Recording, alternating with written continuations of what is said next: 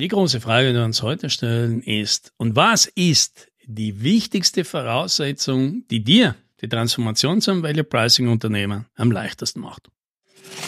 Hallo und herzlich willkommen bei 10 Minuten Umsatzsprung, dem Podcast für IT-Unternehmen, bei dem es um Wachstum, Vertrieb und Marketing geht. Mein Name ist Alex Rammelmeier und ich freue mich, dass Sie dabei sind.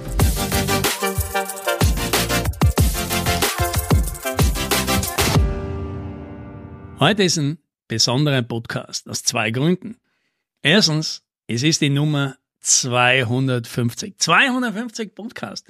Ganz ehrlich, ich hätte mir nie gedacht, dass es je so viele werden, wenn ich damals angefangen habe vor fünf Jahren. Jetzt machen wir mal einen Podcast.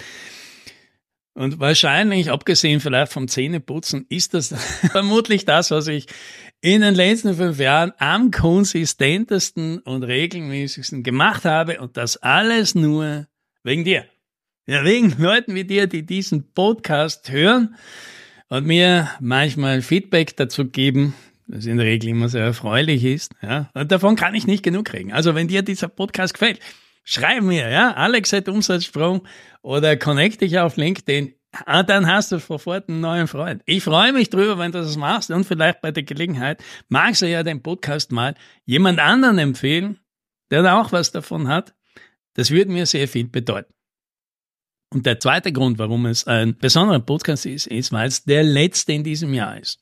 Und wie sich das so gehört, im letzten Podcast vom Jahr macht man natürlich so ein bisschen einen Rückblick. Und das Thema, das ich mir ausgesucht habe, ist, weil ich in letzter Zeit wieder viel drüber nachgedacht habe, über Projekte, die gut gelaufen sind und solche, wo wir länger gebraucht haben, als wir gedacht haben. Was sind denn so die Unterschiede?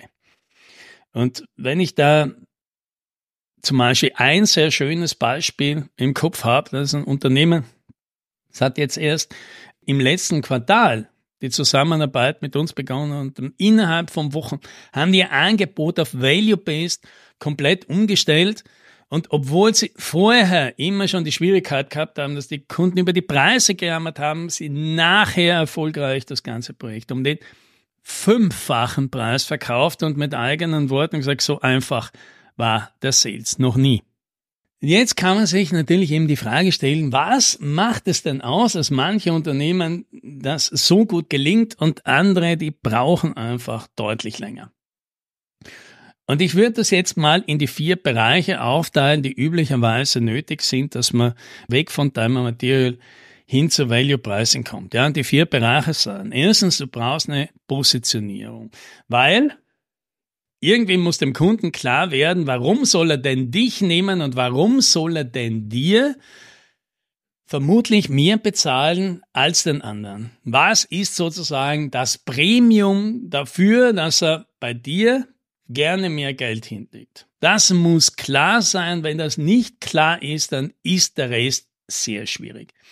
Nummer zwei, du brauchst natürlich, naja, nona nicht, ein Value-Angebot. Das heißt, du brauchst eine Alternative zu deinen Diamond Material maßgeschneiderten Angeboten. Und du brauchst mehrere davon. Du brauchst eine ganze Produktleiter davon, die alle so ineinander greifen.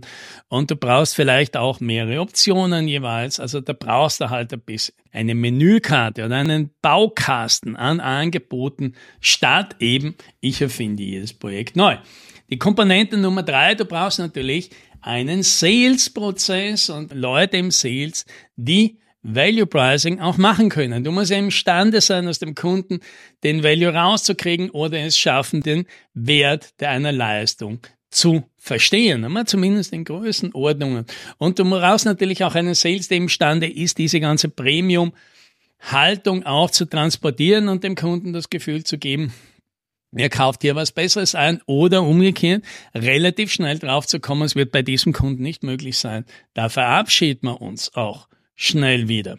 Und dann gibt es noch die vierte Komponente und das ist das ganze Thema Marketing und Lead-Generierung, weil ohne Leads wird's natürlich schwierig, wenn wir gar keinen haben, dem wir unsere Angebote vorstellen können, wo wir unseren Value Selling machen können, dann haben wir nichts zum Arbeiten. So, und wenn ich mir jetzt aussuchen würde, ja, wo ist denn ein Unternehmen, das heute anfangen will und sagt, ich möchte mich auf der Reise machen, weg von Time and Material hin zu Value-Based Pricing, wo sollte ich denn schon eine gute Basis haben? Denn in all diesen vier Sachen starten die meisten Unternehmen ja in der Regel nicht bei Null, sondern irgendwo. Und wenn ich es mir jetzt aussuchen darf, dann würde ich mir wünschen, dass sie am meisten Fortschritt schon im Bereich Lead-Generierung haben. Warum? Erstens ist das der Teil, der am längsten braucht, aufgebaut zu werden. Wenn wir das so vergleichen und sagen, naja, wie lange braucht man denn, um eine Positionierung auszuarbeiten? Ja, und das haben wir ja dieses Jahr bei 15 Unternehmen innerhalb von einem Fast-Track-Programm. Dieses Fast-Track-Programm, das hat zwei Wochen gedauert und insgesamt war für das Unternehmen dort vielleicht ein Tag Arbeit mit allem zusammen drin. Und dann ist eine Positionierung rauskommen, die bestätigt von allen anderen Teilnehmern in allen Kriterien, die die Positionierung braucht, am Ende deutlich besser war als am Anfang.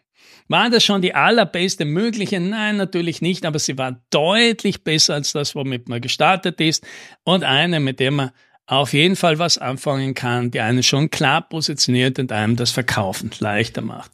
Also das schaffen innerhalb von Tagen eine bessere Positionierung hinzukriegen. Wie ist es mit den Angeboten? Das dauert zwischen ein paar Tagen und ein paar Wochen. Ja, das haben wir schon so oft gemacht. Angebote, Productized Services zum Beispiel zu bauen aus maßgeschneiderten Lösungen.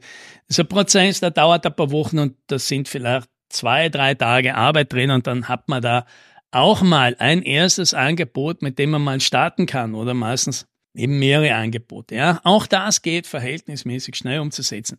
Der Sales-Prozess, der kann innerhalb von Wochen deutlich verbessert werden. Danach dauert es relativ lang, damit der irgendwann einmal perfekt wird, weil das einfach eine Übungssache ist und die braucht dann schon einige Monate. Aber dass man einfach mal wirklich solide arbeiten kann, das ist hingegen wieder etwas, das lässt sich in wenigen Wochen aufsetzen.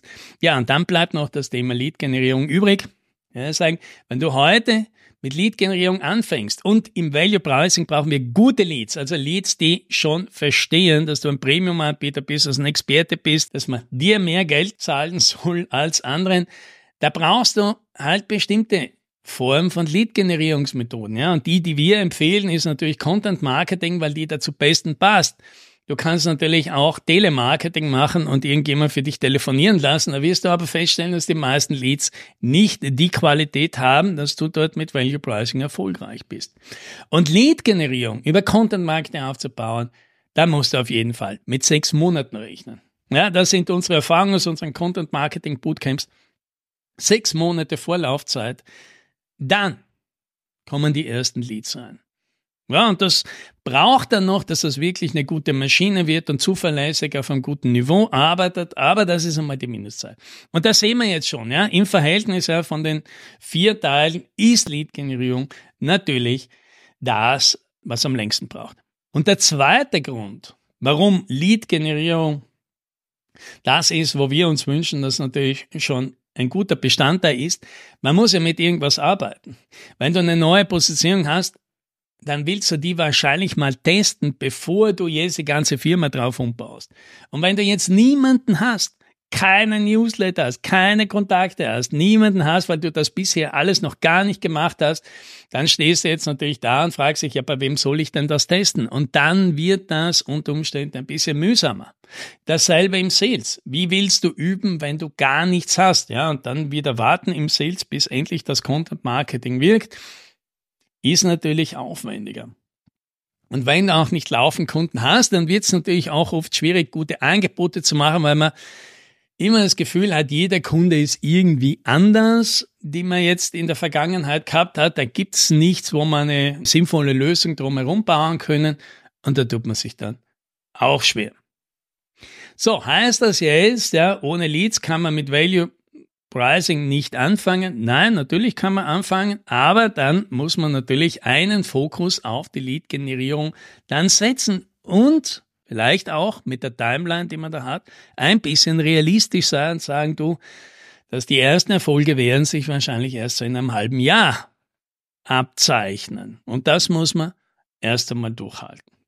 Das heißt, ja, unterm Strich, ja, wenn 2024 dein Jahr für Value Pricing werden soll, dann Fokus auf Lead-Generierung, Fokus auf Content-Marketing und wenn du da gleich mal eine Starthilfe brauchst, gibt es am 11. Jänner ein Online-Live-Training, kostenlos mit mir, wo wir dir unser System zeigen und wie das alles aufgebaut ist, so dass du mal entscheiden kannst, ob das vielleicht auch eine Methode für dich wäre. Ja?